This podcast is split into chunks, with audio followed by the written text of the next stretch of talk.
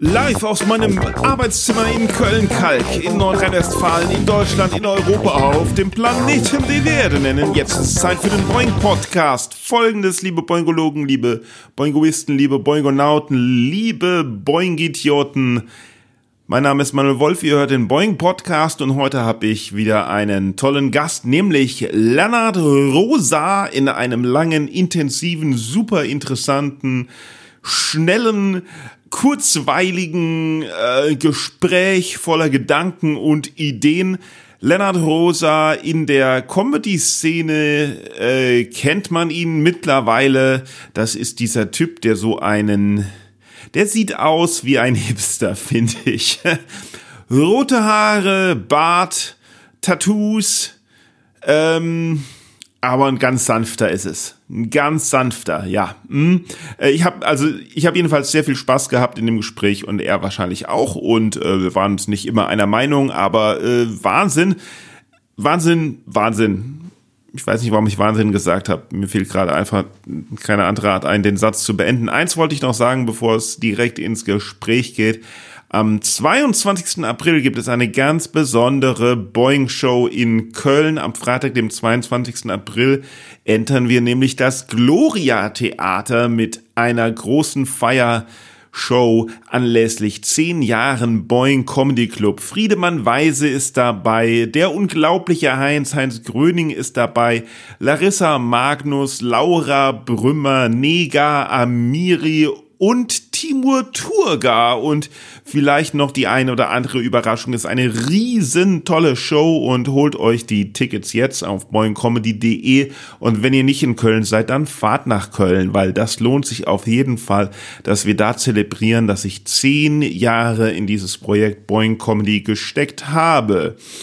Ja, den Boeing Podcast gibt es noch nicht so lang, aber ihr könnt natürlich auf boingpodcast.de alle 60 Folgen, die es bisher gab, nachhören und dort auch unter Support den Boeing Podcast unterstützen, wenn ihr wollt, euch da was im Shop holen oder eine kleine monatliche Sache spenden. Es lohnt sich auf jede auf jeden Fall für mich. Und hier ist für euch Lennart Rosa.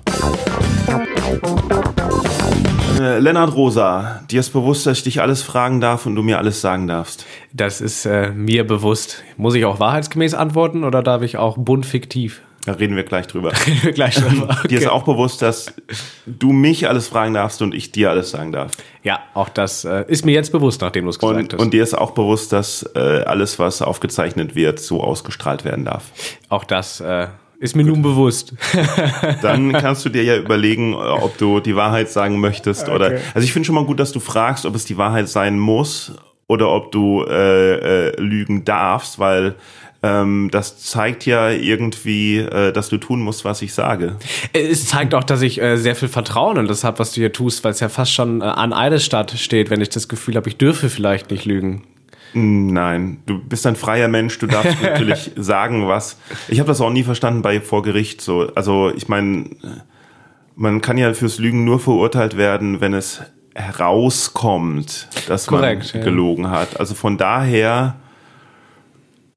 ist das mit dem verstehe ich das mit dem Eid nicht ganz, außer dass die Strafe dann halt höher ist. Genau, aber, ja. aber jemand, der lügen möchte, dem wird eine Aussage unter Eid angedroht und dann lügt er plötzlich nicht mehr? Das, ja, ich, ich glaube, glaub das hatte zwei Komponenten. Zum einen halt das Religiöse, weil früher du Angst hattest, vom Schlag getroffen zu werden, weil du hast ja auf die Bibel geschworen. Ich glaube, jetzt ist die religiöse Komponente ja mehr hm. und mehr weggefallen, weil nicht mehr alle äh, katholisch sind in Deutschland. Und aber ich glaube, die Angst davor, wenn die Lüge dann doch rauskommt, kommst du halt ja utopisch viel länger ins Gefängnis, gegebenenfalls. Also wenn du vorher ein Jahr weggesperrt worden wärst, bist du dann ja wegen Meineid plötzlich zu fünf Jahren verurteilt.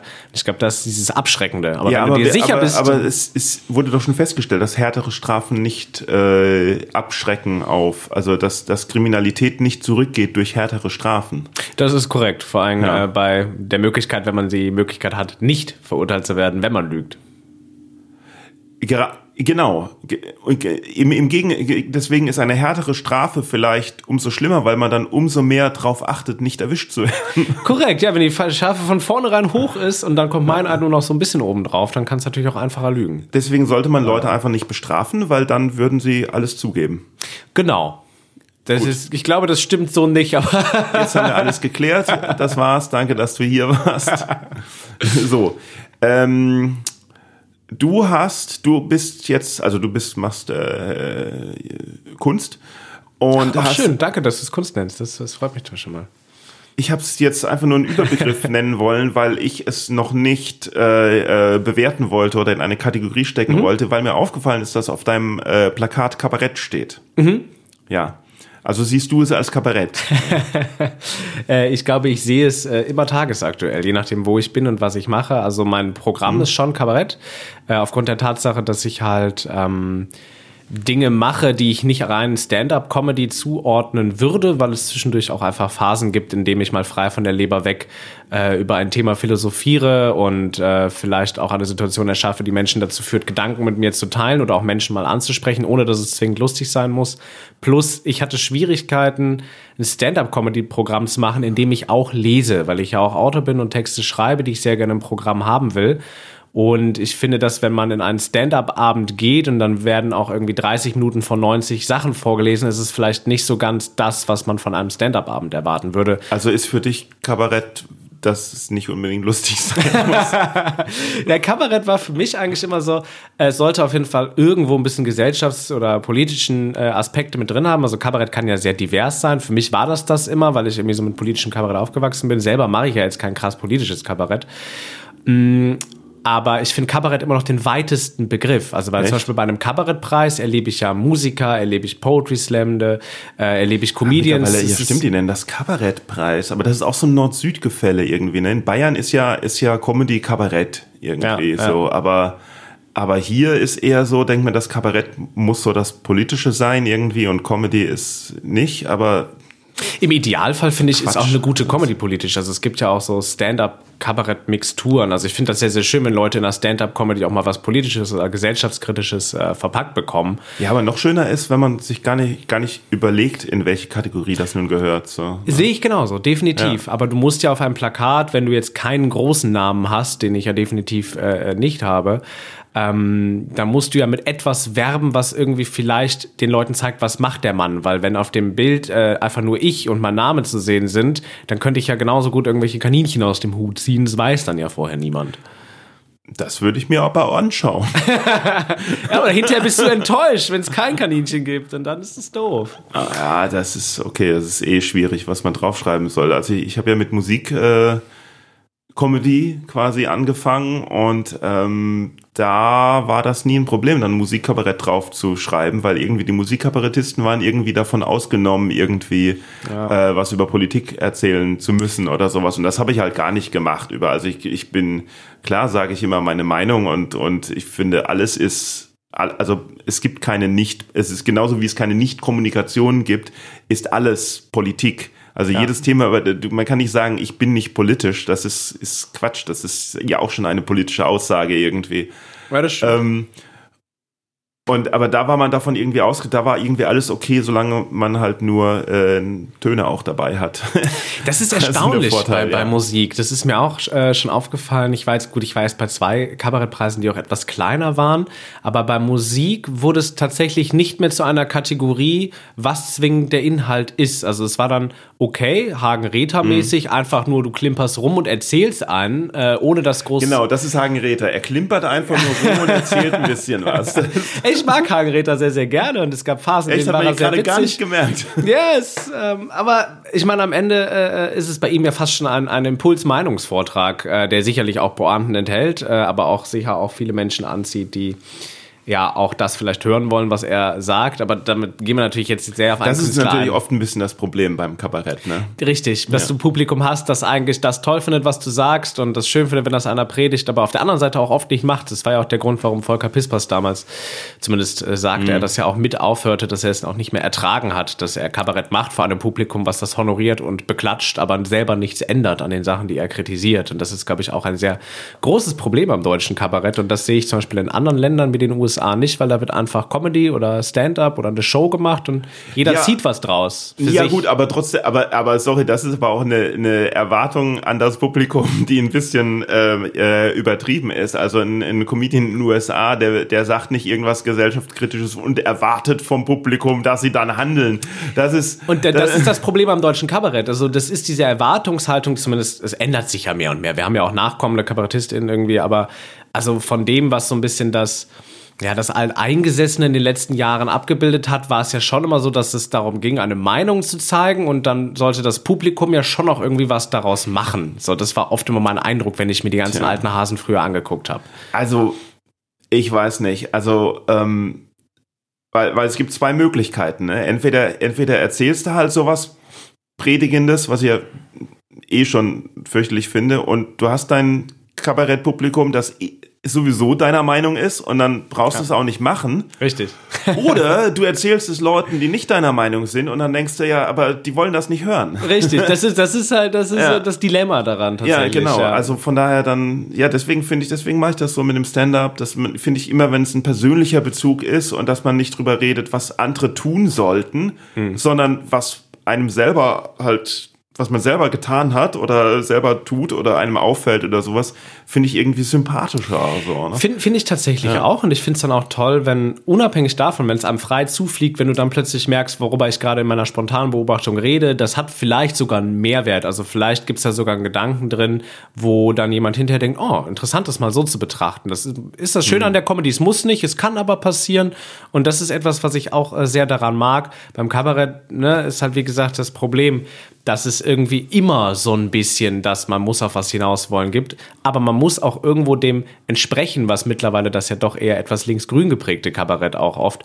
verlangt, weil Menschen, die dann da raushüpfen und mal was anderes sagen, kriegen auch relativ schnell einen Shitstorm oder werden halt irgendwie, ne, also Menschen, die jetzt in der Corona-Situation als Kabarettisten mal versucht haben, Verständnis aufzubringen oder sich anders positioniert haben, waren ja auch ganz schnell dann in der Schwurbler-Ecke, obwohl sie ja eigentlich nur ihrem Kabarettanspruch gerecht werden wollten, Dinge zu hinterfragen. Ja, also gut, aber natürlich ist, also Kabarett ist und auch in den USA und überall eigentlich generell äh, ähm, eher äh, linksliberal äh, und und äh, demokratisch freiheitlich. Das klingt jetzt wie die FDP, aber das ist eigentlich, eigentlich genau das Gegenteil. Aber das genau Gegenteil. Thorsten Schlosser, ein äh, FDP-Anhänger, Gerd Bührmann, soweit ich weiß, ja auch. Das sind ja auch. Nicht. Gerd Bührmann kennst du nicht. Wer sind diese ja, beiden ist, Leute? Das, ist, das sind ja, das sind so, das sind so Kölner Urgesteine, muss man nicht kennen. Das ist aber also, na, aber wie dem auch sei, ähm, ähm, äh, kann man nicht, man kann nicht konservativ und man, das, also es gibt, es gibt die Versuche, so Dennis Miller und so irgendwas,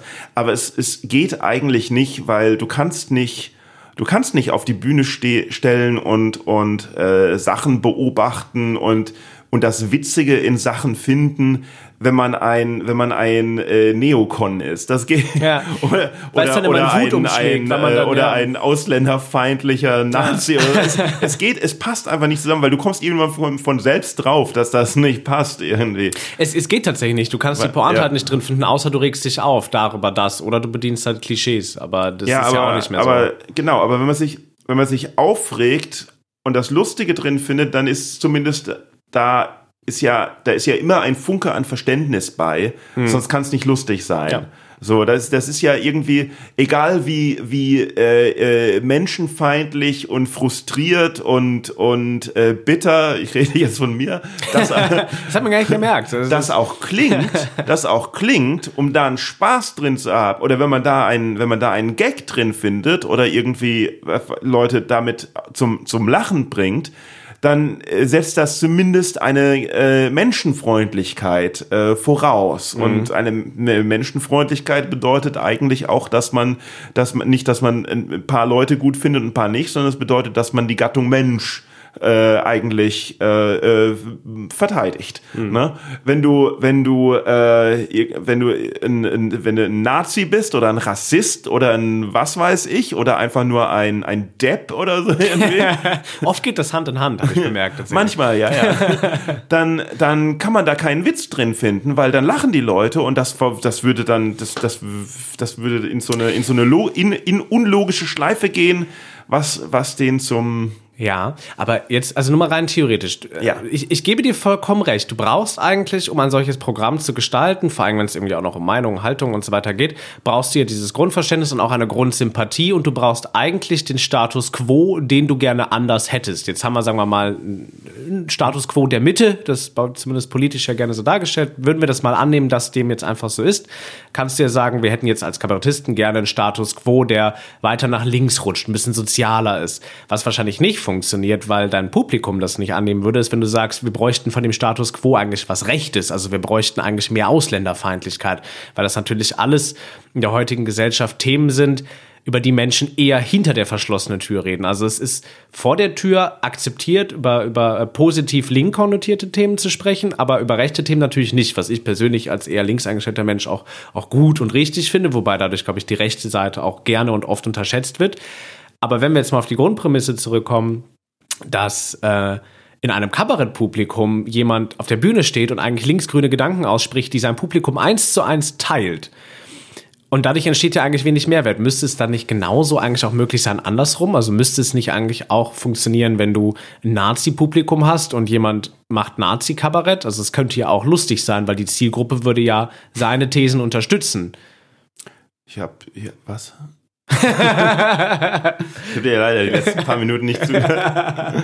ähm, ja, es, es gibt ja auch äh, den, den unangenehmeren, As unangenehmeren Aspekt äh, des Humors, äh, nämlich die Ausgrenzung. Ne?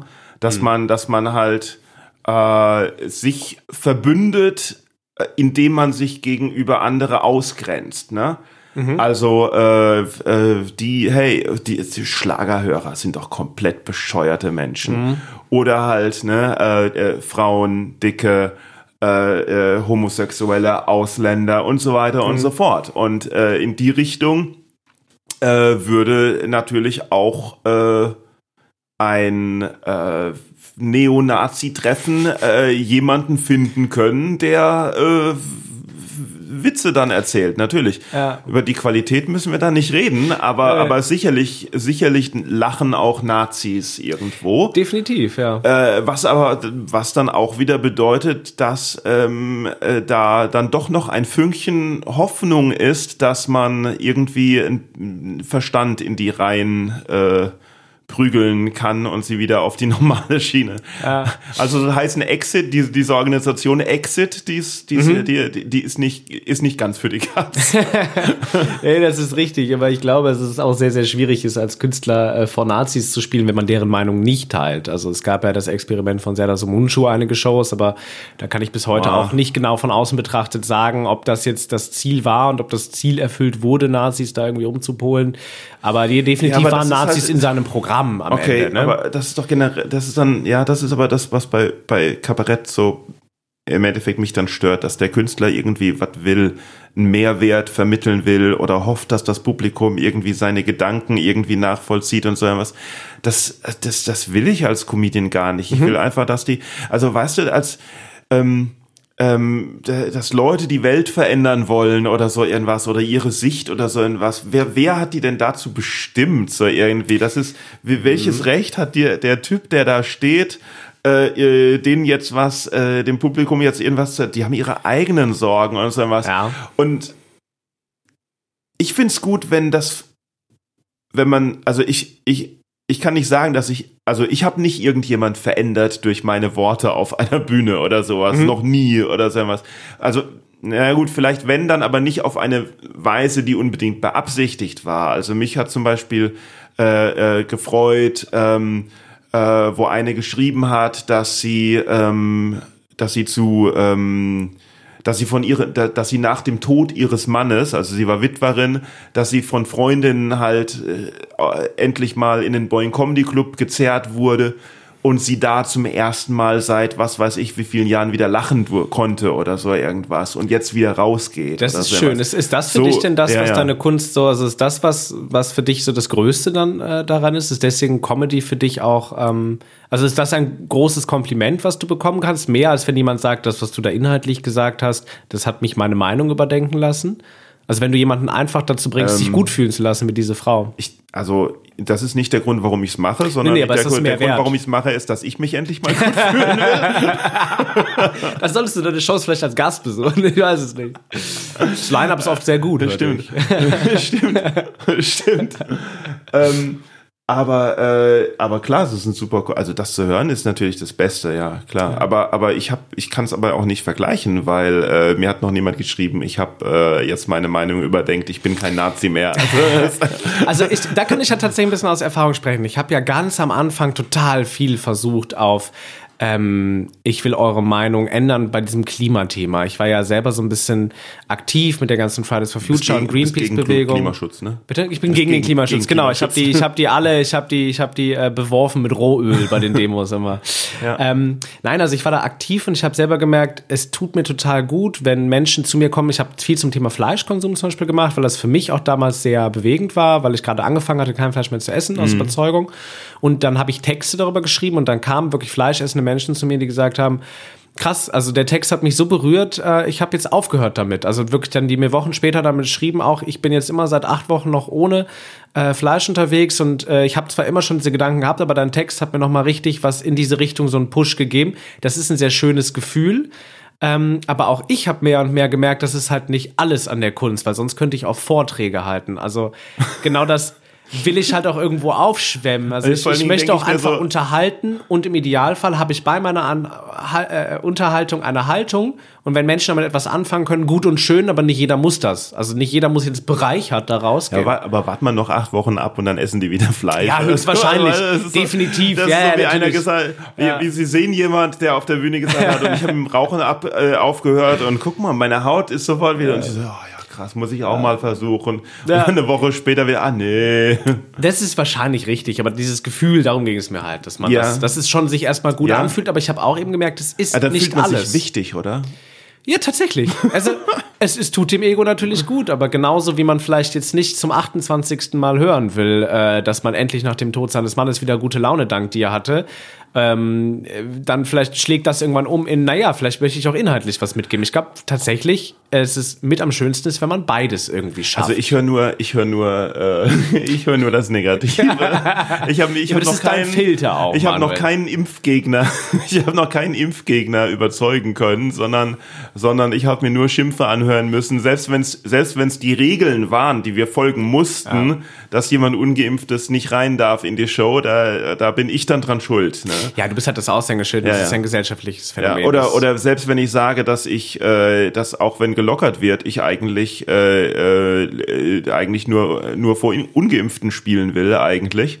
Äh, da kriege ich dann natürlich auch zu hören, dass das nicht in Ordnung ist. Du meinst ist. nur vor Geimpften? Natürlich. Das ist ein manuelscher Versprecher. Nein. Endlich. Ah, am besten nur noch vor Infizierten. Boah, ich bin so froh, ich bin so froh, dass es keine Radiosendung ist, sondern ein Podcast. Und ein Podcast geht, wenn man ihn anmacht, immer von vorne los. Ja. Wenn es eine Radiosendung ja. wäre. Und gerade jemand so reingeschaltet hätte und sowas, was? Manuel ist ein Schwurbler. ja. Das, das dann schaltest schlimm. du auch einfach wieder aus und dann geht der Shitstorm schon los. Aber das ist natürlich ein Problem in der heutigen Zeit. Was, das, Shitstorm? Nö, dass man einfach Dinge aus dem Kontext reißt und sie losgelöst betrachtet. Ja, ja, ja.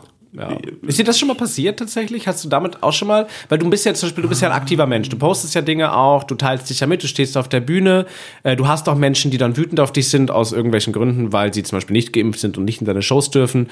Hast ich, du oft Menschen, schon Sachen die gehabt? Auf mich, ich nö.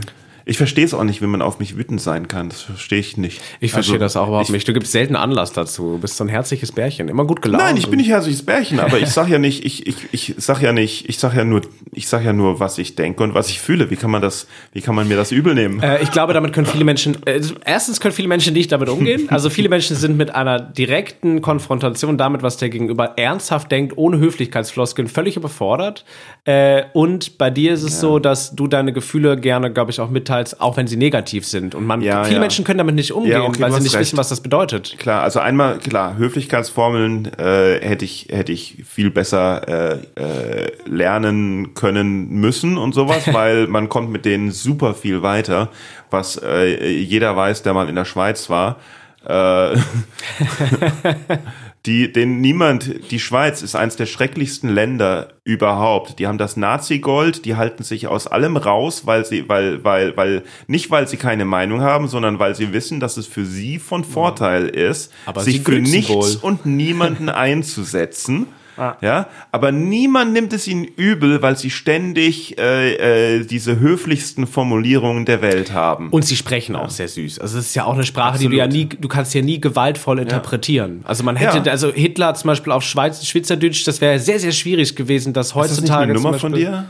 Äh, ich spreche über Sprachen. Da Hitler habe ich nicht mit drin. Ich habe mich an Hitler thematisch noch nicht dran getraut. Dann war das Nummer von. Wer, aber irgendjemand hat. Ich, hat äh, Juri von Stavenhagen hat das, auf, glaube ich. Auf Österreichisch. Auf Österreichisch. Auf ja. Österreichisch. Das ist so geil. Auch das ist schon ja, nicht wirklich ernst nehmen. Aber ich glaube, auf Schweizerdeutsch ist es aber ein bisschen schwieriger, definitiv. Das ja, also.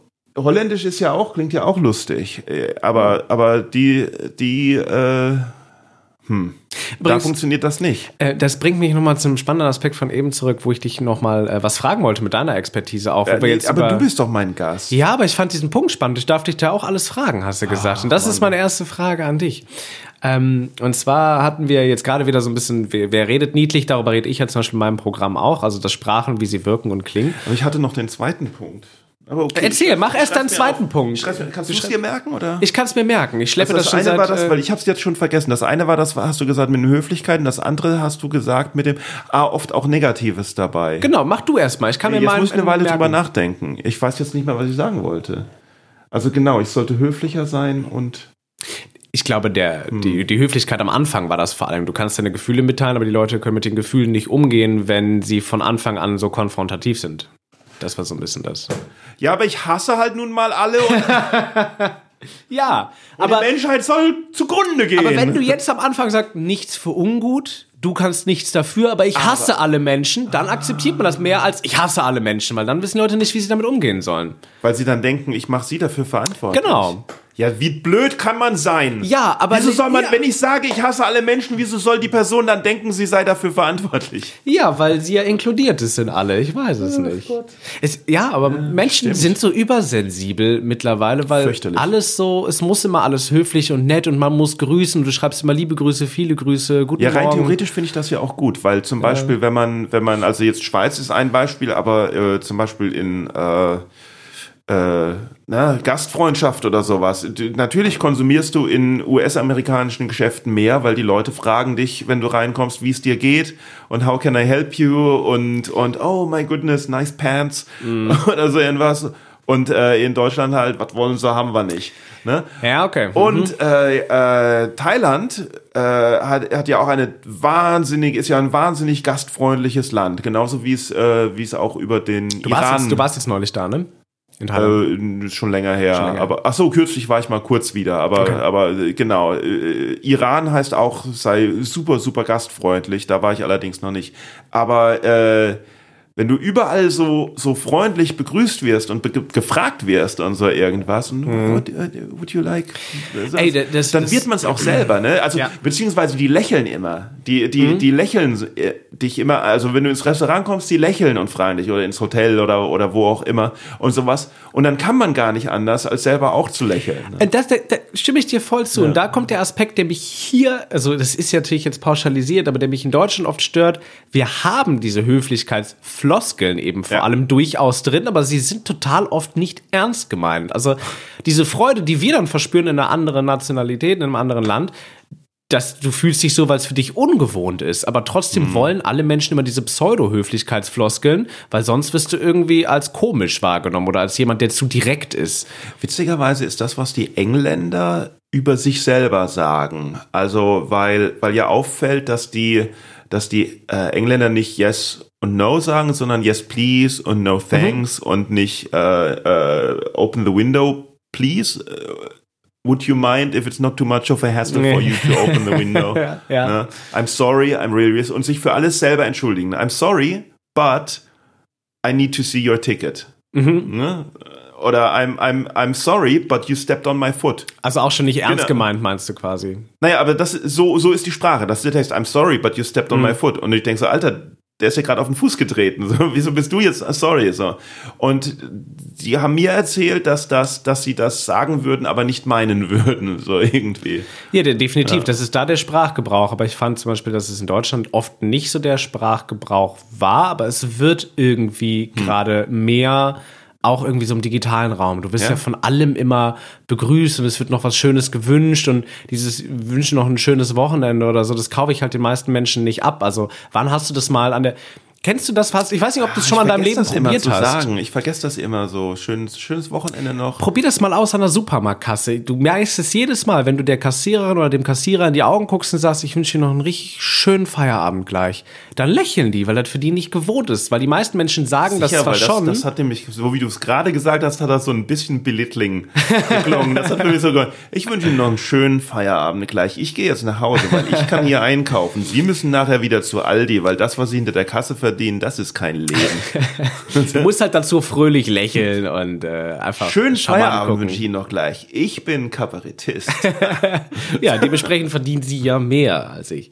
Aber ähm, ich glaube, ich merke das, stimmt, dass das mit Menschen was wenn man, macht. Wenn man, wenn man in Comedy Geld verdienen will, dann sollte man, dann sollte man nicht mehr auf Bühnen gehen, sondern sollte man Shows veranstalten. Ja, oder irgendwie Auftragstexte für die, für die Stadt schreiben oder so. Das ist auch was, das immer gut geht, okay, das, ohne dass du Qualität Das hat mich die Stadt leider noch nie gefragt. Ja, äh, mich natürlich offiziell auch nicht, da kann ich natürlich jetzt nicht drüber reden, aber hm. ähm, der, es ist etwas, Welche was. Stadt? Köln? Köln, weißt du, ja. Köln hat Text. Die, ich habe für die Stadt mal die Texte gelesen. Ja.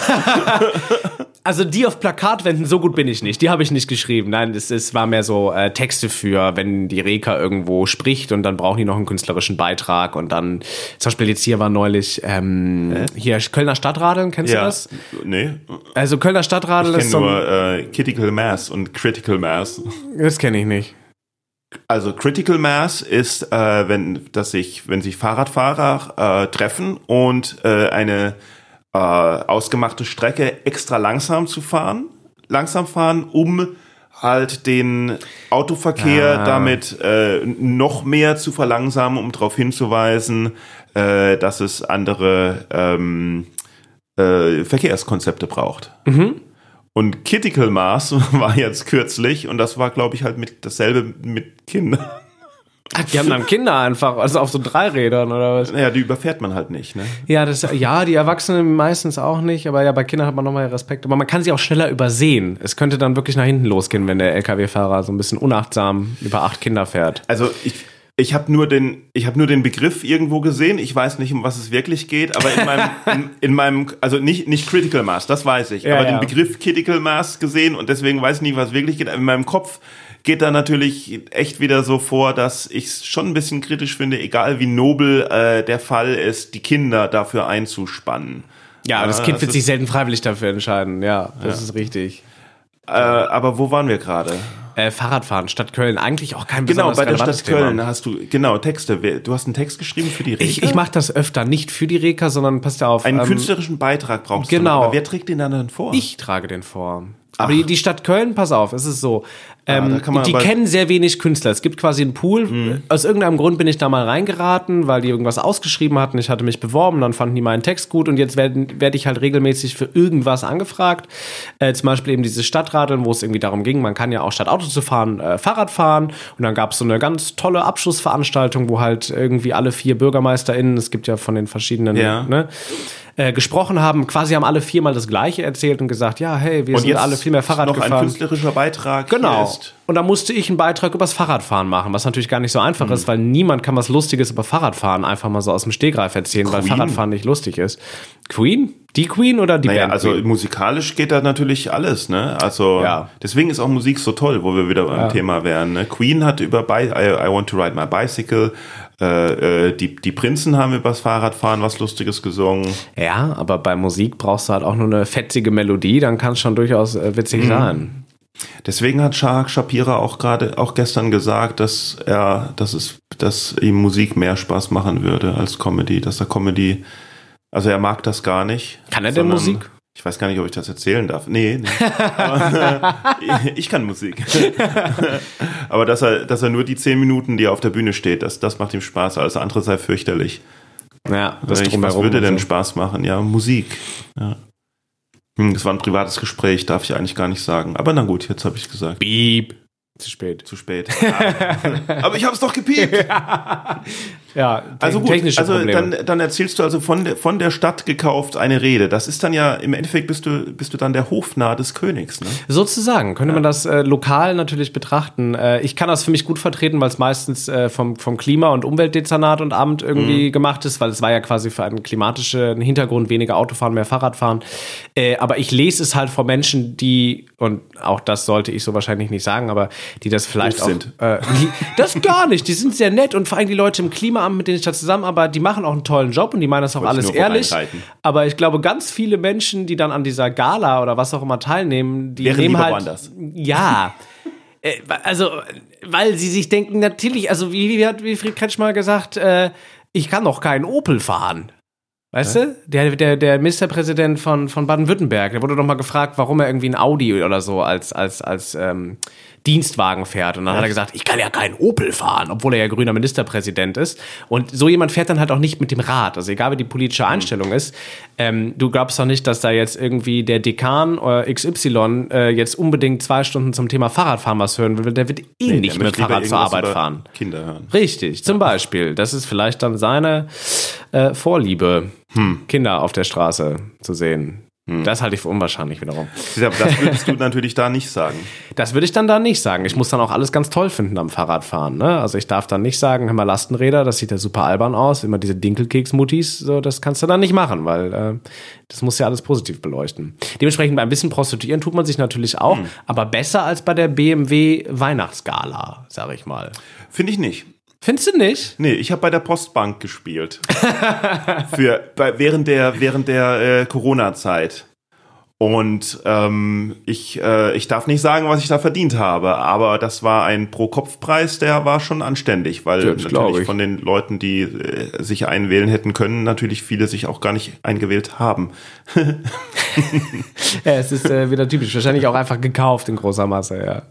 Naja, es ist bei Firmen ist es also es ist, ist, ist eh ein großes Thema, was, was man bei ähm, Corporate Events, was da eine äh, angemessene Gage ist, weil das ist schwierig, generell bei, bei Kunst schwierig rauszufinden, weil man kann ja nicht einfach nur die Zeit berechnen. Ja.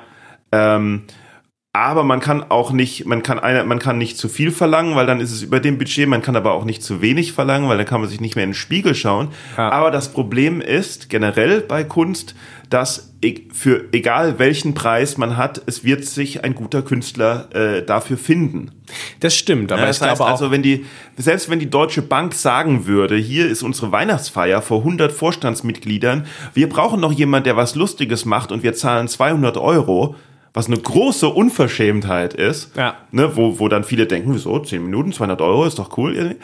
Äh, wird sich irgendjemand finden, der auch nicht unlustig definitiv, ist und der das machen ja. wird. Ja, ja? definitiv. Wenn es ja. jetzt um die Ecke wäre und ich würde kurzfristig gefragt werden und ich hätte Zeit, dann würde ich es vielleicht sogar auch machen, abgesehen davon, dass ich, ich mich halt nicht unter Wert verkaufen würde. Also ich, ich würde es halt aus. Also aus, nicht für die ähm, Deutsche Bank, für dich nicht für. Nee, für die Deutsche Bank sowieso niemals, auch nicht für 2000 Euro in dem oh, Fall. Also da bin also, ich nicht käuflich, Liebe Deutsche Bank, wenn ihr das hört, wenn ihr mal jemand braucht für 2000 Euro, nicht ja. Lennart Rosa. Nee, Manuel Wolf. lieber Manuel Wolf, der äh, verkauft oh. seine Seele auch. Das ja, ist, also Rüstungskonzerne würden noch ein bisschen mehr kosten. Rüstungs willst du Rüstungskonzerne machen, wenn jetzt Heckler und Koch sagt, doch einer, der ein bisschen was Witziges über also Ballern macht? kenne ich mich aus.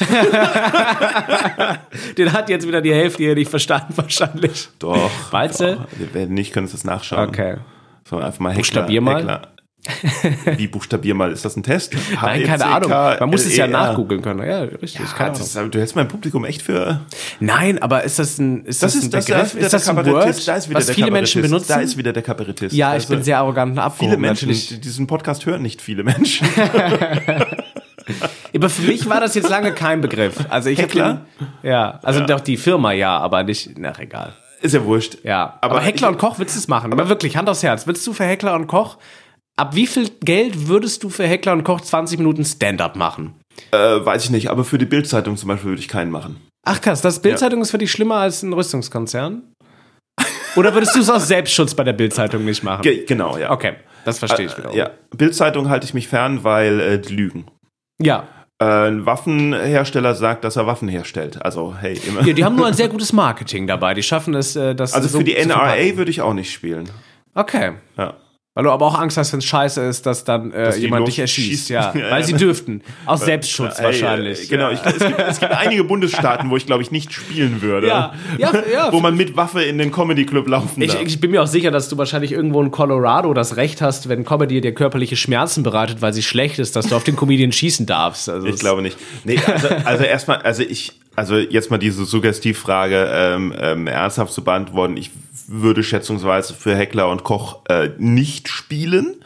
Ich gehe aber auch davon aus, dass die mir das niemals anbieten ja. würden. Ja. Und wenn äh, die mir einen sehr, sehr hohen Betrag äh, äh, nennen würden, möch, möchte ich würde ich gerne hier sitzen können und sagen, nein, das kann ich mit meinem Gewissen nicht vereinbaren, das mache ich nicht aber ich bin schon auch ein bisschen geldgeil. Also von daher, von daher möchte ich mir nicht herausnehmen, so ein cooler Mensch zu sein, der dann sagen würde, nein. Warst du erst geldgeil oder erst Künstler? Ich war erst Künstler. Ja, ich glaube, das passiert ja. erst danach, wenn man dann merkt, dass man eigentlich einen coolen Job hat, aber zu wenig Geld. Geldgeil, nee, Geldgeil, nee, erst wo man gemerkt hat, dass, äh, äh, dass es klappt, dass man, dass man mit, dass man von leben kann. Ja, und dass es aber dann gewisse Aufträge gibt, für die man halt äh, äh überdurchschnittlich viel bekommt oder mehr bekommt. Nein, ich bin auch nicht geldgeil. So meine ich, so meine ich, ich meine nur, ich meine nur, wenn jemand sagt, also wenn jemand absurd, einen absurden Betrag, das ist doch die alte, das ist doch der, der das ist doch, das, da, da gab es doch diesen Film, wo, wo irgend so ein Typ äh, äh, äh, sagt hier, äh, ich gebe euch eine Million, aber dafür möchte ich einmal mit der Frau schlafen oder ja, so. Ja, ich erinnere mich, ja, ja. Sehen was. Ich habe den Film nicht gesehen, aber das ist, das ist doch das Grundprinzip, so irgendwas. Dass jeder, äh, ab wann ist man käuflich, ab welchem Preis, so irgendwie. Da gibt es tatsächlich ja viele. Ähm, interessiert die Menschen ja auch. Also so Sachen wie Squid Game, das war ja auch eine sehr erfolgreiche Serie. Jetzt ah, habe ich auch nicht gesehen. Oder Red ja. Race, das war, glaube ich, aus den 90ern. Da ging es schon immer darum, was bist Red Eigentlich, Race? Es ist, glaube ich, ein Film aus den 90ern. Ähm, es, es, gibt ja super viel. Also auch Big hm. Brother ist ja, oder eigentlich alle Reality-Shows, also alle Dating-Shows sind ja nichts anderes als, wie viel Scheiß bist du bereit zu machen für dieses Geld. Ja, finde ich ganz fürchterlich. Ja, aber es ist ja ein, ein Konzept, was Menschen sich gerne wie, angucken wie hieß, anscheinend. Es gibt auf, wie, was hat mir einer erzählt, dass es auf Pro7 so eine Sendung gibt oder gab? Und ich habe gedacht, das kann nicht wahr sein. Das kann echt nicht das gibt's nicht. Wo, wo, wo äh, es halt eine Menge an Leuten gibt und dann muss jemand was total Peinliches machen und wer halt, wer halt am wenigsten Geld dafür nimmt, der kriegt das Geld und, und muss es machen oder sowas. Irgendwie, Irgendwie Balls, so, ja. irgendwas mit Balls ja. einfach, oder? Ich meine auch, ich irgendwas war bei dem Gespräch dabei, als dir das erzählt wurde. Ich weiß nicht mehr, wer ja. das erzählt hat, aber ich erinnere mich dunkel. Aber ich, guck, ich, das war das nicht, das war Kevin, Kevin Knautz war das. Das kann Kevin sein. hat das erzählt. Ach, der, der hat das auf der Bühne auch erzählt. Nee, nee, der hat das Backstage erzählt. Das Backstage erzählt? Ja, ja, ja. Ach, der ist überall ein Performer, ich weiß, ich kann es nicht auseinanderhalten. aber ich finde es total krass. Ich meine, das ist so irgendwie, weißt du noch, lange, lange her, als, ich weiß gar nicht, ob du so alt bist, aber äh, als zum ersten Mal in Deutschland Big Brother kam?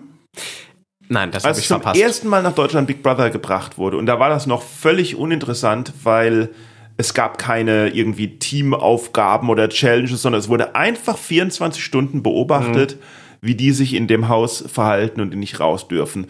Und man hat plötzlich festgestellt, weil alle gedacht haben, das ist ja, alle haben erstmal gedacht, das ist ein riesen Tabubruch irgendwie und irgendwann mit der Zeit haben alle festgestellt, oh shit, das Einzige, was ich gerade lerne, beim andere Menschen zu beobachten, ist was sehr beruhigenderes.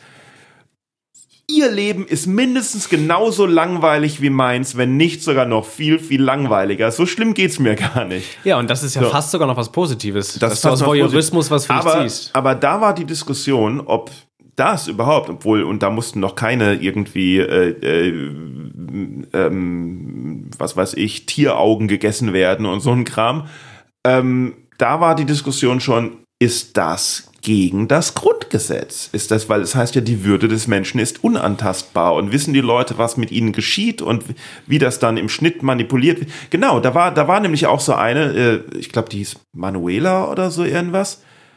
Die oh, dein ja, alter Ego. Ja, die wurde halt, weil da ist jetzt ja auch eine Redaktion dahinter und die muss ja auch irgendwie Geschichten finden und aus den 24 Stunden da irgendwas zusammenschneiden. Deswegen versuchen die natürlich Charaktere zu bauen und äh, äh, irgendwie. Und die wurde halt als, als, als, ja, als, als, nicht als böse, aber als, als blöde halt, als, als, als weil, Hassfigur. Weil es sich angeboten hat. Sie wurde halt als ne? Hassfigur ne? etabliert, weil es sich halt ein bisschen irgendwie angeboten hat und sowas. Und die hat dann, die hat überhaupt nicht weil sie hat natürlich auch nicht gesehen, was zusammengeschnitten wurde und die hat das überhaupt nicht verstanden, mhm. wieso auf einmal sie da irgendwo ist und gar nichts macht und auf einmal eine ganze Nation sie hasst. Und die Leute haben sich ja immer, wenn einer aus dem Haus raus wurde, haben sich die Leute ja vor dem Studiogelände äh, äh, versammelt und so irgendwas, um, um halt zu, ja, Big Brother-Fans halt, um zu gucken, wer kommt raus, wer kommt rein und so irgendwas. Mhm. Und irgendwann hat die mal Sprechchöre gehört gegen sie von, von über dem ah, sie Zaun. Sie wusste das von drinnen halt überhaupt gar nicht. Sie wusste von drinnen überhaupt ja, nicht, was klar. da los mhm. ist. Und, das, und da denkst du, ja, das geht, Aber das geht nicht. Das kannst du nicht. Du kannst ja nicht sagen, die Leute sind selber dran schuld, die haben sich das doch ausgewählt. Nee, das stimmt. Aber damals gab es wenigstens noch diesen Aspekt, dass sie, dass sie das wahrscheinlich doof fand und nicht gut fand. Heutzutage geht es ja dahin, dass du das schon provozierst und das möchtest, weil du so schaffst, im Mittelpunkt zu stehen. Heutzutage du willst ja die Hassfigur Heutzutage sein. weißt du es schon teilweise irgendwie, ja. Aber trotzdem finde ich, also ja, ich finde das Ganze krass. Es, also es ist eine ganz sehr ekelhafte äh, Machenweise gewesen, mhm. aber du trittst es halt wahrscheinlich ab. Ich habe tatsächlich, ich habe mal, äh, mein Gott, ich erzähle heute viele Dinge, äh, die ich eigentlich so nicht erzählen dürfte vielleicht. Ich weiß es gar nicht. Ich habe aber keine das, Vertragsklausel das gehabt. Das ist der Punkt. Äh. das ist das ist der Punkt. Erst erst mache ich so eine halbe Stunde, bin ich so eine halbe Stunde nett irgendwie, damit die Leute merken, oh, der Manuel, der ist ja gar nicht so schlimm, wie man denkt. Ach krass, das ist ja eine wunderschöne Atmosphäre. Ach, da erzähle ich, ich einfach mal. Und irgendwann vergisst man das, was ich am Anfang gesagt habe, so alles wieder ausgestrahlt. Ja. Du erzählst irgendwas und dann denkst du, ach, ich weiß gar und nicht. Und genau das hat Big Brother auch gemacht. Ja? Ja, natürlich. Die haben ja auch am Anfang gesagt, ja, wir machen das alles, alles dürfen so, wir ja, ausstrahlen, ja, aber es wird ganz schön ja. und harmonisch und mach dir mal keine Sorgen. Was war denn jetzt das, was du nicht erzählen darfst? Ähm, ich habe ja auch beim Fernsehen gearbeitet, ja? tatsächlich eine Zeit lang. Also ich weiß nicht, ob ich es nicht, nicht erzählen dürfte, weil es war eine offizielle interne Mail. Nicht, nicht? Also ich, ich habe keinen Vertrag unterschrieben, dass ich nicht darüber reden darf. Gut, ja, dann los.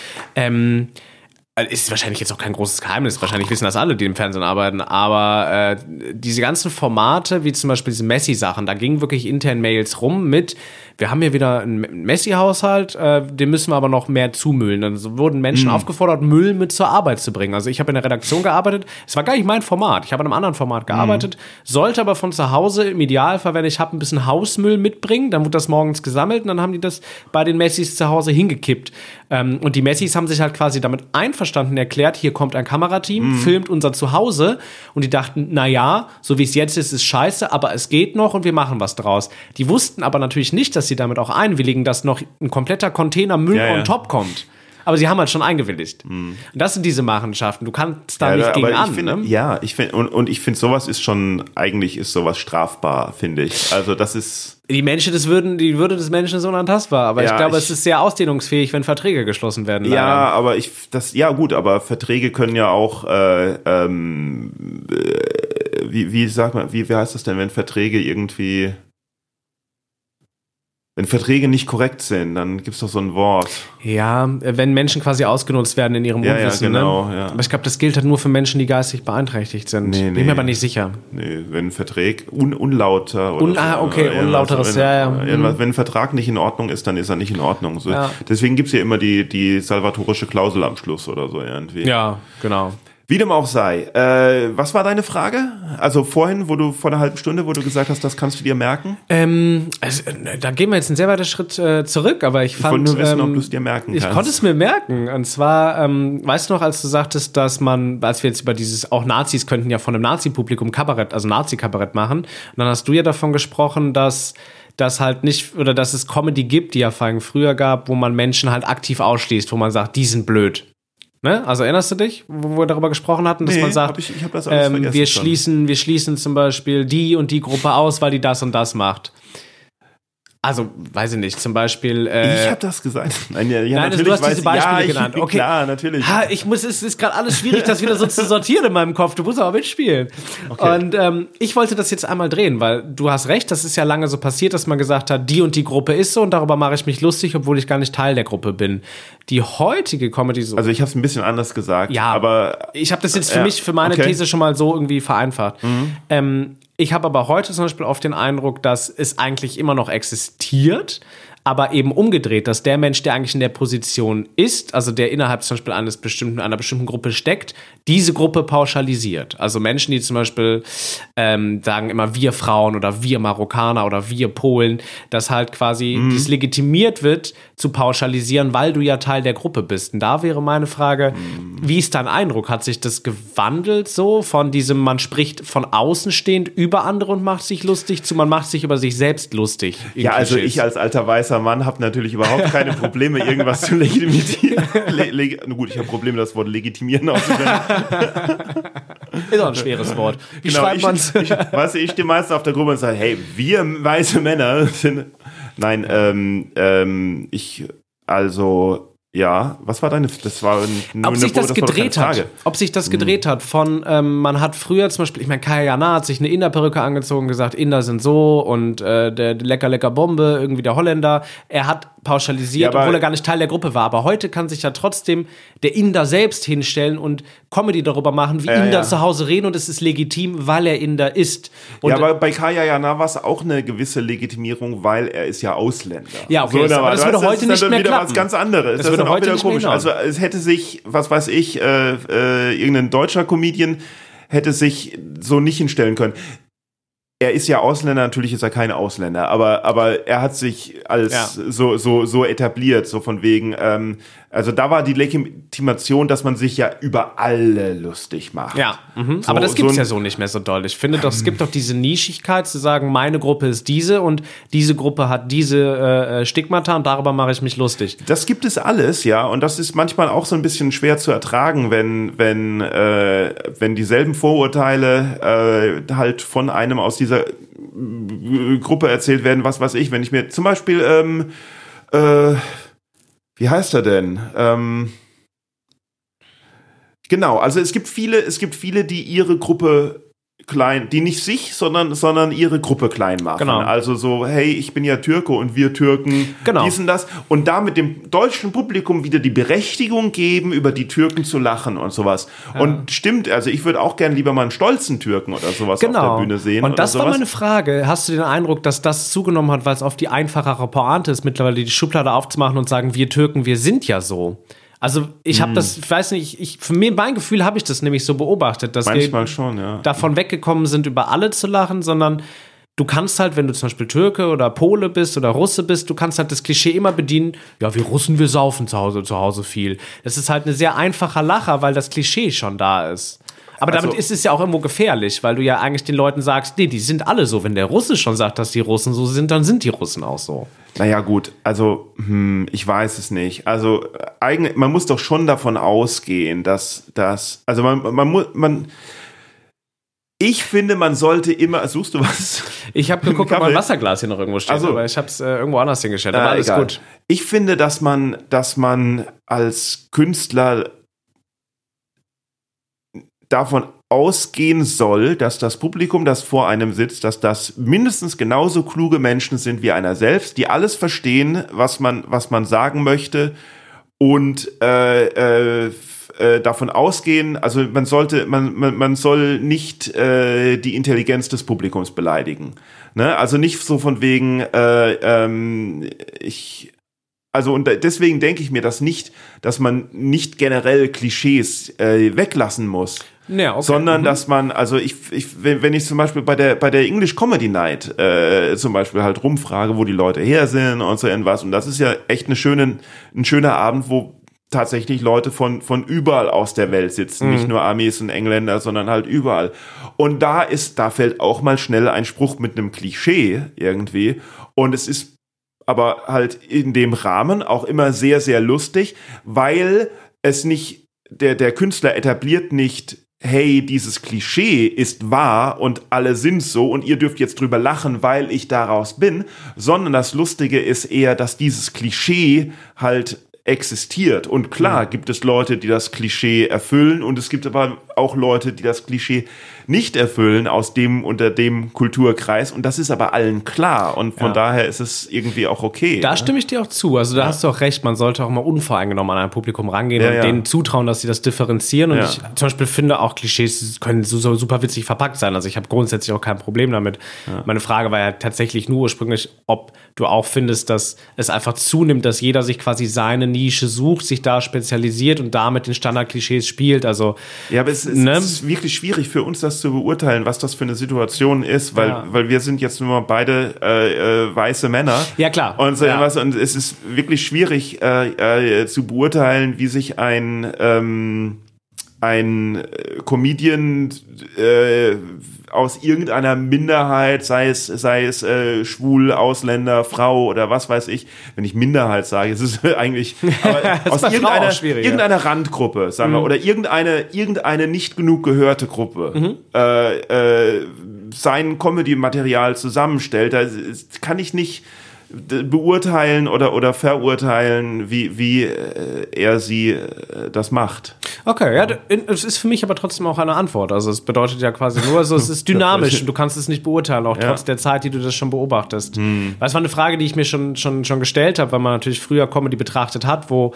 hm. halt auch sich der, der Türke eben eine Innerperücke anzieht ja, und so dann was Inner macht. Und so lange mache ich das mir auch nicht. Ja, also ich mache das seit 2009 oder so. Ne? Also und ich denke schon, dass, und, und klar, da war es immer, war es schon oft so. Ja, es gibt nicht mehr, also äh, das Neueste, was ich, also es ist, was ich vor ein paar Jahren mal gesehen habe bei einer, bei einer englischen Comedy-Show. Und das hat mich ein bisschen, äh, ich, ich, ich, ich habe das überhaupt nicht einordnen können. Das war ein Engländer, der aber eine Kunstfigur gespielt hat, die ein Franzose ist und deswegen mit einem fake französischen Akzent gesprochen mhm. hat.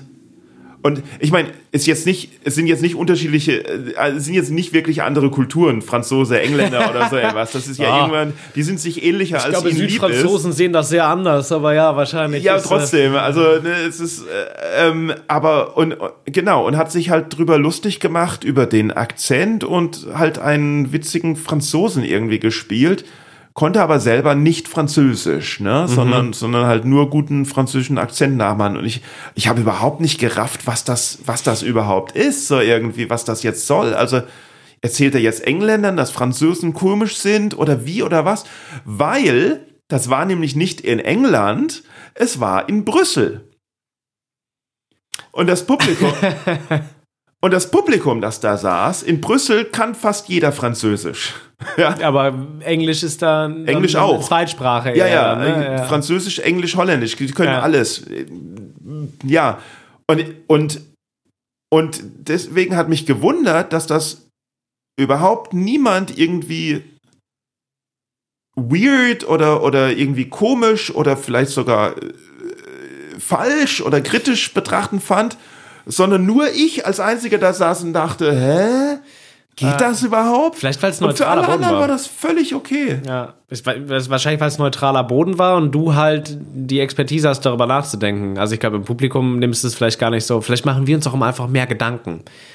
Das ist wieder eine, das ist wieder eine von oben herab Sicht, die, die mir nicht zusagt. Mm, ich will damit nicht das Publikum klar machen, aber ich glaube, wenn du zu einer Comedy-Veranstaltung gehst, gehst du vielleicht einfach mit einer anderen Grundeinstellung dahin. Du denkst, vielleicht hast du eher die Haltung, das jetzt nicht groß zu hinterfragen oder zu zerdenken, welche, was will der Künstler mir jetzt sagen? Vielleicht gehst du einfach hin, um dich unterhalten zu lassen, während dadurch, dass du ja schon hunderte von KünstlerInnen gesehen ja. hast, einfach auch automatisch irgendwie ein bisschen Blick auf die Technik hast, ein bisschen Blick darauf hast, was will er mir denn jetzt eigentlich sagen? Mag sein. Ja. Wie hast du überhaupt angefangen, mit äh, auf die Bühne zu gehen? Was hast du da vorgemacht? Ähm, also das ging tatsächlich Hand in Hand. Ich habe Sport ja studiert, Sportmanagement. Ja, richtig. Das, das hast du mir nämlich anfangs erzählt. Und jetzt kommt meine wichtigste Frage. oh, so früh Was im Podcast. Was ist passiert? Was, wann, was, du, wann hast du Sport studiert?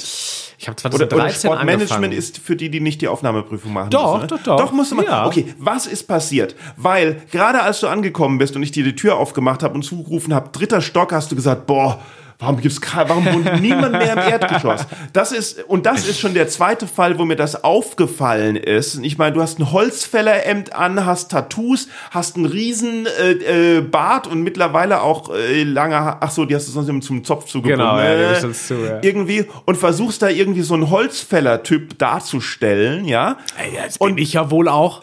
Kennst du nicht meine ganzen TikTok-Videos, wo ich Holz fälle? Entschuldigung, Entschuldigung, wir waren, wir waren vor, das war gar nicht lange her, es war vor zwei Wochen oder so, oder irgendwann waren wir zusammen in, in äh, Bayern spielen, ja. ja?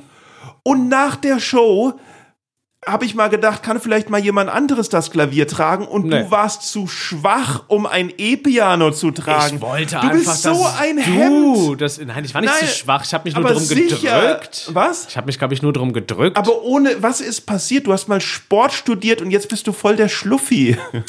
Ähm, ich glaube, das ist tatsächlich eine zufällig gewählte Wahrnehmung von dir. Ja, also ich bin nicht mehr so sportlich wie früher. Ich habe tatsächlich auch Leistungssport gemacht. Davon bin ich weit entfernt, weil ich sauf und rauche ja auch. Also ja, ich esse gerne mal eine Pizza sein. und ich rauche und trinke. Ich war auch tatsächlich in meinem Jahrgang der einzige Raucher. Ich habe schon damals im Sportstudium geraucht. 120 Menschen und es gab nicht mal einen Aschenbecher. Ich war auf Partys auch immer alleine draußen. Das war ganz verrückt.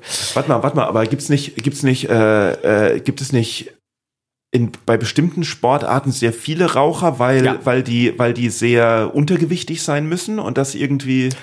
Ach, das hätte ich jetzt ersten so Mal gehört. Das kenne ich noch nicht. Ich weiß nur, dass es in Mannschaftssportarten überdurchschnittlich viele gibt. Zum Beispiel im Handball rauchen wirklich sehr, sehr viele ah, Menschen. Ah, okay, weil das so ein, weil das so ein Team-Dings auch. Ja. Die, aber die, da, wahrscheinlich wird auch sehr viel Bier getrunken. Ja, genau. Also ich kenne es tatsächlich vom Handball, also mhm. bis bisschen in die höchsten Ligen, dass auf jeden Fall nach jedem Training ist ein Kasten Bier da.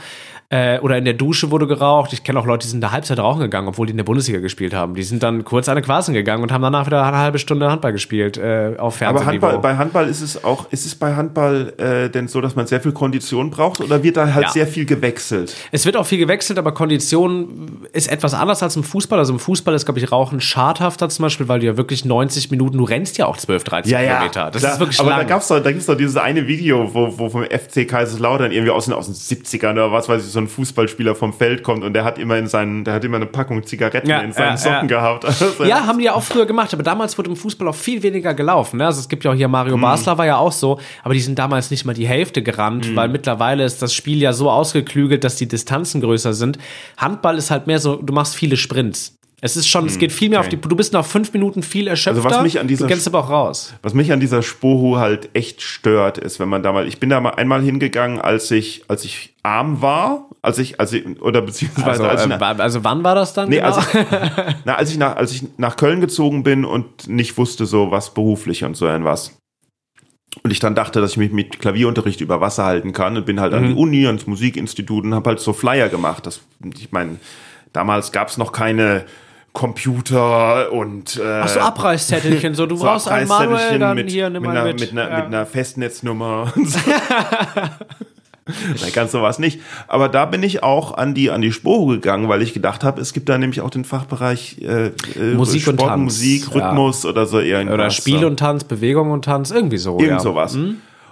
Äh, und das Problem ist, wenn du an eine Spohu gehst, also egal wer da hingeht, man ist immer die am schlechtesten aussehende Person dort.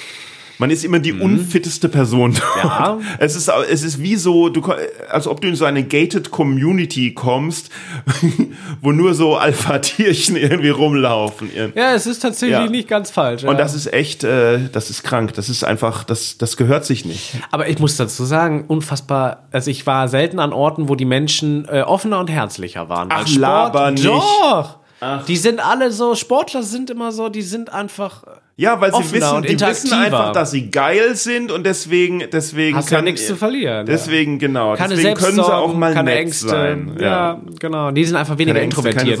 Ja. Tatsächlich haben viele äh, Unternehmen, das ist eine interessante Dynamik. Das stimmt aber nicht, was du sagst. Hä, also, doch? also Sportler haben auch wahnsinnig ja, viele psychische Probleme ja, und und das war schon nicht äh, ernst gemeint. Die ja. meisten tun sich nicht so akzeptieren, wie sie sind. Ich glaube gerade Sportler gerade, haben sehr viel genau. Selbstzweifel, genau, weil da die die Weltspitze nur so klein ist und darunter alles nichts zählt in den meisten Sportarten. Und vor allen Dingen, weil du plötzlich mit 25 oder 30 merkst, oh shit, es geht bergab, Korrekt. es geht jetzt schon bergab und ach du meine Güte, ich habe mir ja noch nie Gedanken gemacht, was ich den Rest meines und Lebens mache. Und du verdienst mache. im Sport ja noch weniger als in der Kunst. Also wenn du nicht gerade Fußballer in Deutschland bist, dann kannst du ja seltenst davon leben und wenn dann eben nur, mhm. bis du mit 30 kaputt bist. Danach genau, ist dann Feierabend. Danach weiß ja. nicht mehr genau. Ich glaube tatsächlich, ja. ähm, äh, ich glaube im Eishockey habe ich mal, ich mag jetzt lügen, aber ich habe mal eine Statistik gesehen, dass glaube ich äh, knapp über 20 Prozent äh, äh, Eishockeyspieler äh, irgendwann mit Armut und Obdachlosigkeit zu kämpfen haben. Ich, ich sag dir mal was. Ähm, ich sag dir mal. sag mir was, komm schon. Also, also einmal, ähm, äh, ja, weniger verdienen mit Kunst als, als mit Kunst ist ja auch die Sache, Kunst kannst du bis ins hohe ja. Alter machen. Äh, Kunst ist etwas, wo du mit der Zeit immer besser wirst, egal wie alt du bist. Ja. Ne? Ein, ein genau, also äh, äh, Musik machen, Comedy machen oder so.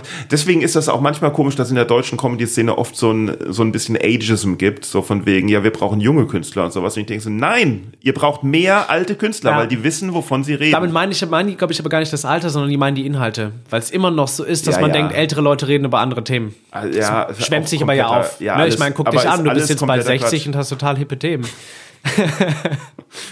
Du redest über Eisdielen, Mann. Das ist schon, Ey, Mann, ja. ist schon hip. Fick dich einfach. Und das andere ist, äh, ähm, Genau, also ich äh, Josephine Henning war hier war hier äh, zu Gast. Das ist eine Ex-Fußball-Nationalspielerin. Die war hier zu Gast im Podcast. Also ja, in der alten Wohnung. Ach so, tolle Frau. Ich, ich, ich kenne sie. Und Wir ihr macht ja jetzt getroffen. Kunst. Ja, tolle genau. Kunst. Sehr, sehr gute Kunst. Und das kann man natürlich bis ins hohe Alter machen. Aber was ich ja. eigentlich sagen wollte, ist, ähm, Ah, scheiße, Mann, jetzt habe ich wieder vergessen.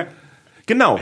Als ich sagen, noch in Hamburg, als ich noch, noch, noch, geh noch, geh noch 20, 30 Jahre, noch 40, 50 Jahre weiter zurück, als mhm. ich in Hamburg studiert habe, damals vor 80 Jahren. Du hast in Hamburg studiert? Ja, Musikwissenschaften. Oh, ach was. Und äh, da habe ich so ein bisschen äh, ein, ein Musikprojekt äh, mit äh, einem damaligen äh, Freund gemacht, der halt einen Computer hatte und, und Music Programming und sowas machen konnte.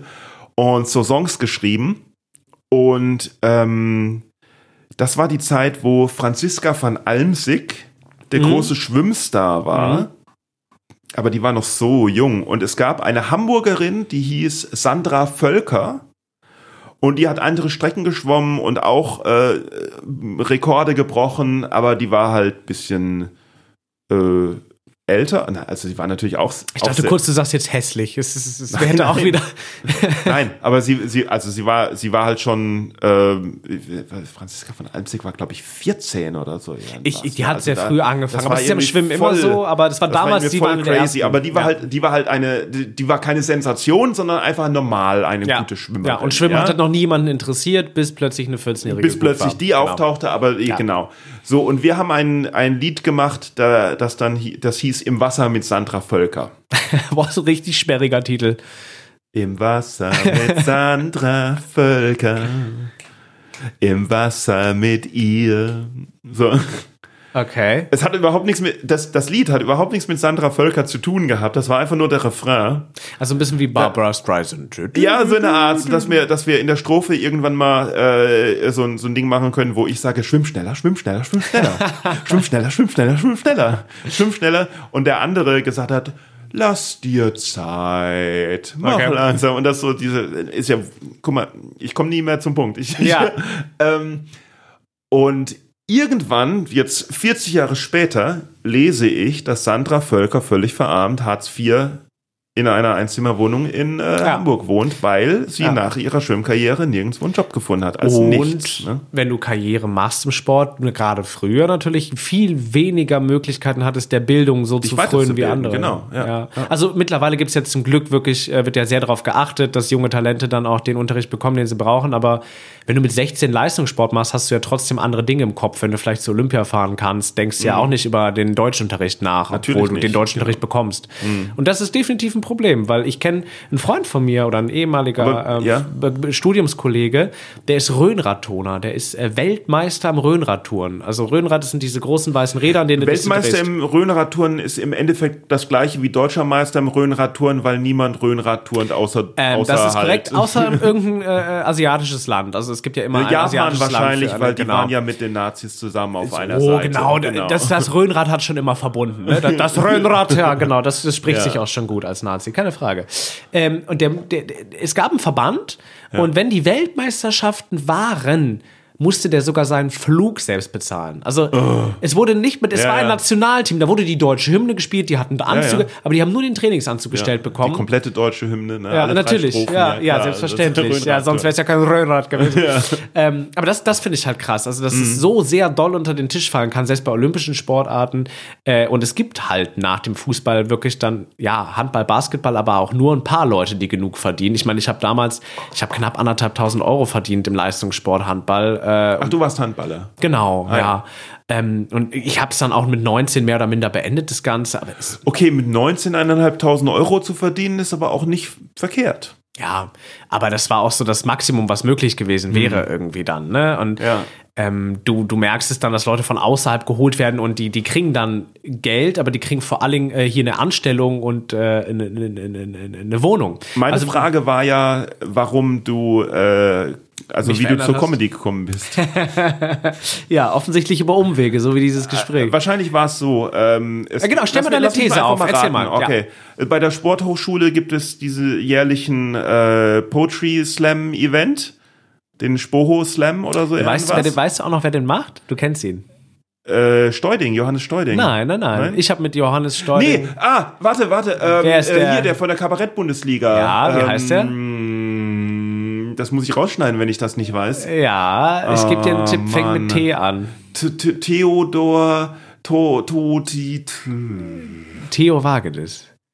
Hat jetzt die Reisegruppe Ehrenfeld äh, mit, seiner, mit seiner Partnerin zusammen ein Kabarett Ach, der macht jetzt die Reisegruppe Ehrenfeld? Ah, ja, das, das, ist, cool. ist er, das sind die zwei. Ich weiß nicht, ah, kennst du ah. die? Ich, ich habe ähm, Theo Vagedes. Ja. Okay, ja, scheiße, das ist ich, es ist doch ewig her, du warst mal kenne, bei ihm in der Kabarett-Bundesliga, ja, ne? Hey, hey, hey, hey, ich habe den Publikumspreis. Ich habe das Online-Voting gewonnen. Da gab's schon, da gab's Internet schon? Ja, aber, aber nur ich hatte es. das erklärt einiges. Die anderen, die anderen Künstler hatten noch kein Internet. Ja, okay. Äh, Theo, ah, scheiße, Mann, ja, das ist aber jetzt peinlich, weil, also, ich kenne ihn natürlich, aber spätestens, wenn er das jetzt hört, wird er mich nicht mehr kennen mehr. wollen.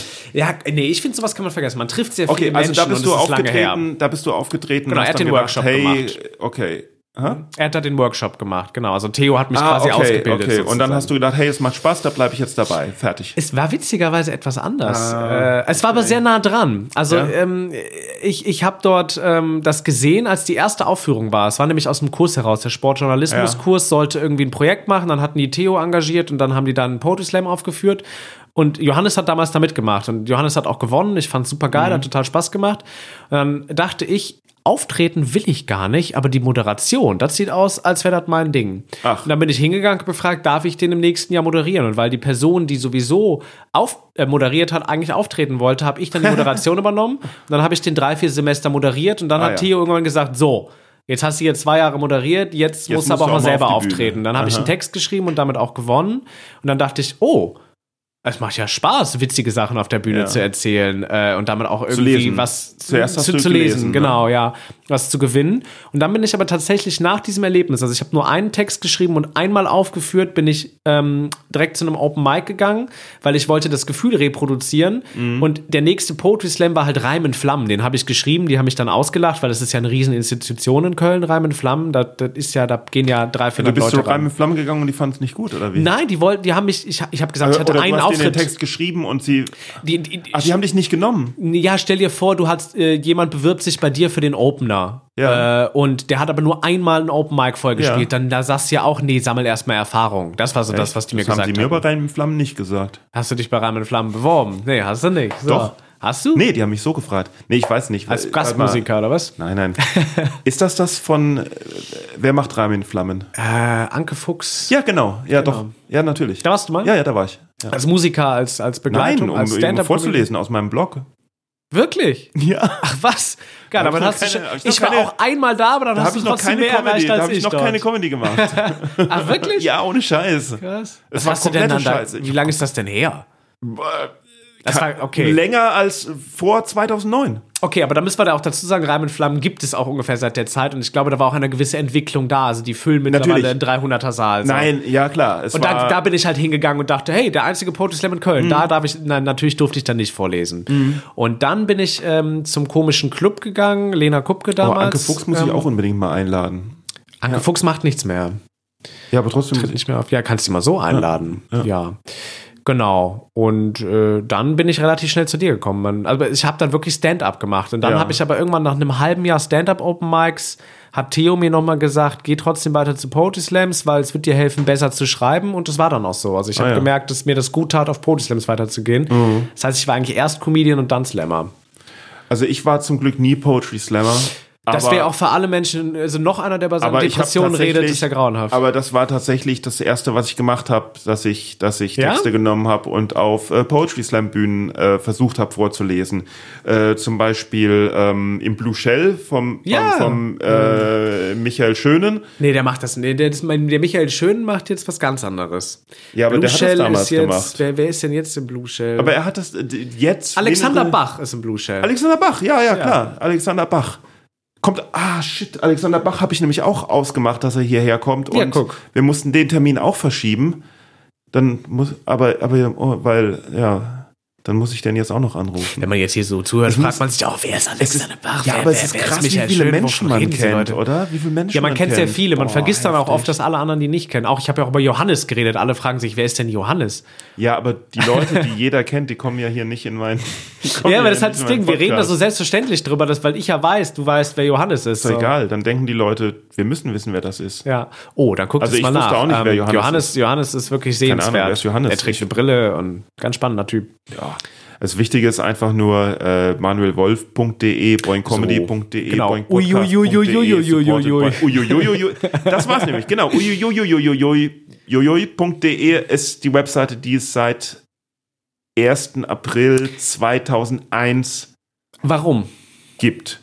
Warum hast du das so genannt und was wolltest du damit tun? War das, das der Blog? Das geht dich gar nichts an. Das geht mich und gar nichts an. Du musst auf alles antworten, hast du gesagt. Du ja, darfst stimmt, lügen, aber du darfst dir was schau ausdenken. mal auf die Uhr. Also Keine ich meine, ich will auch mal aufhören.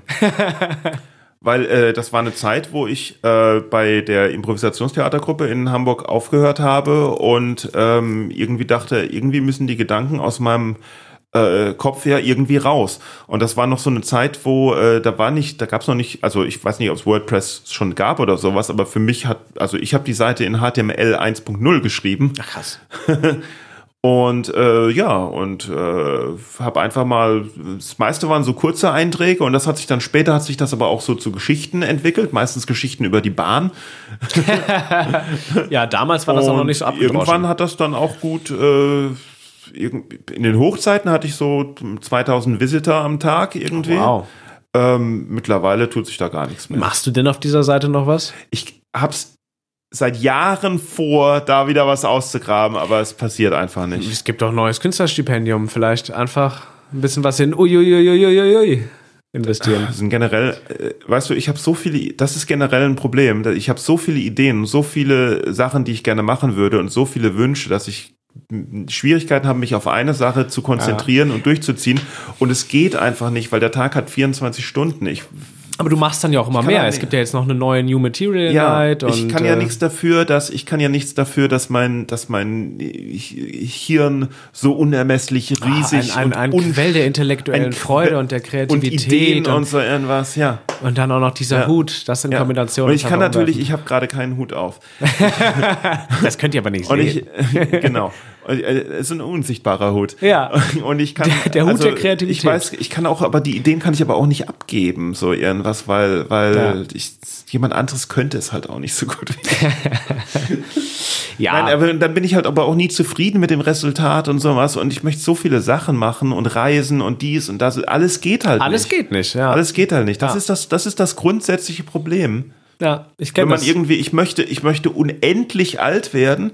Ich möchte in der Zeit und am Ort äh, rumreisen. Ich möchte einfach überall gleichzeitig sein. Das wäre wunderschön, und, ja. Ja, es ist einfach nicht möglich. Und jetzt stell dir auch noch mal vor, du bist auch noch so ein, so ein, du möchtest auch noch das Klima retten. So, das ist so. Nee, das möchte ich nicht. Nee, ich also, bin ja so. so. Also ich will dann auch reisen und denke ich also so, das, ah, aber ich kann ja jetzt nicht, wo ich zehn Tage frei habe, einfach nach Thailand fliegen, nee, weil Thailand. Nee. Dann, und dann, dann, dann, dann fühlt sich auch noch schlecht, wenn du es machst. Das ja, aber wenn du, guck mal, wenn du zum Beispiel ein Zeitreisender äh, ewig lebender wärst, dann, dann wäre egal. Dann, dann wäre das ja egal, weil ja. du wüsstest, dass irgendwo die Menschheit anfängt und irgendwo sie aufhört. Ja. Und sowas. Dann ist das völlig okay, wenn sie in zehn Jahren halt aufhört, weil du kannst ja woanders hinreisen. Aber äh, das ist das ist halt das das ist halt die Schwierigkeit, dass du das, also bei, bei mir jetzt ich bin oder beziehungsweise nicht die Schwierigkeit. Also ich bin ein Depressiver, der aber viele halt Wünsche und Ideen und sowas hat. Im Gegensatz zu einem Depressiven, dem alles egal ist und der keine Motivation hat. Ne? Es ist ja auch eher selten, oder? Also, dass man so ein Quell der kreativen äh, äh, Freude ist, wie du das jetzt beschreibst, ist ja geht, wobei doch, kann trotzdem mit Depressionen Hand in Hand gehen. Aber Depressionen lähmen ja meistens eher im Output, Sie oder? lähmen aber auch total. Naja, weiß ich nicht, aber es ist halt, also, ne, ne, du hast Motivation und du willst was und, und du kriegst es aber nicht so und das macht mhm. mich fertig. Dich macht es vor allem fertig, wenn es du dann nicht passiert oder wenn es nicht funktioniert, wie du dir das vorstellst. Stellst, das ja. triggert dich dann total, ja, ja, ne? Total, ja. Ja. Dafür müsst ihr Manuel auf Facebook folgen. Dann könnt ihr das alles lesen. Nee, das äh, poste ich nur äh, auf meiner privaten Seite, Ach, weil ich gelernt habe, dass ich das auf der Seite äh, besser nicht poste, ah. weil das nicht verstanden wird und äh, dann alles noch viel schlimmer macht. Dann könnt ihr es leider nicht lesen. Nee, könnt ihr nicht lesen. Könnt mich nur persönlich fragen. Schreibt ja. mich an. Ja, ich kann euch Danke, dass du viel zu lange mein Gast warst. oh, es war eigentlich ganz nett. Ich fühlte mich zudem wohl. Ja, siehst du, das ist äh, schön, ja. Hm, äh, tschüss. Tschüss. Wie lange haben wir denn?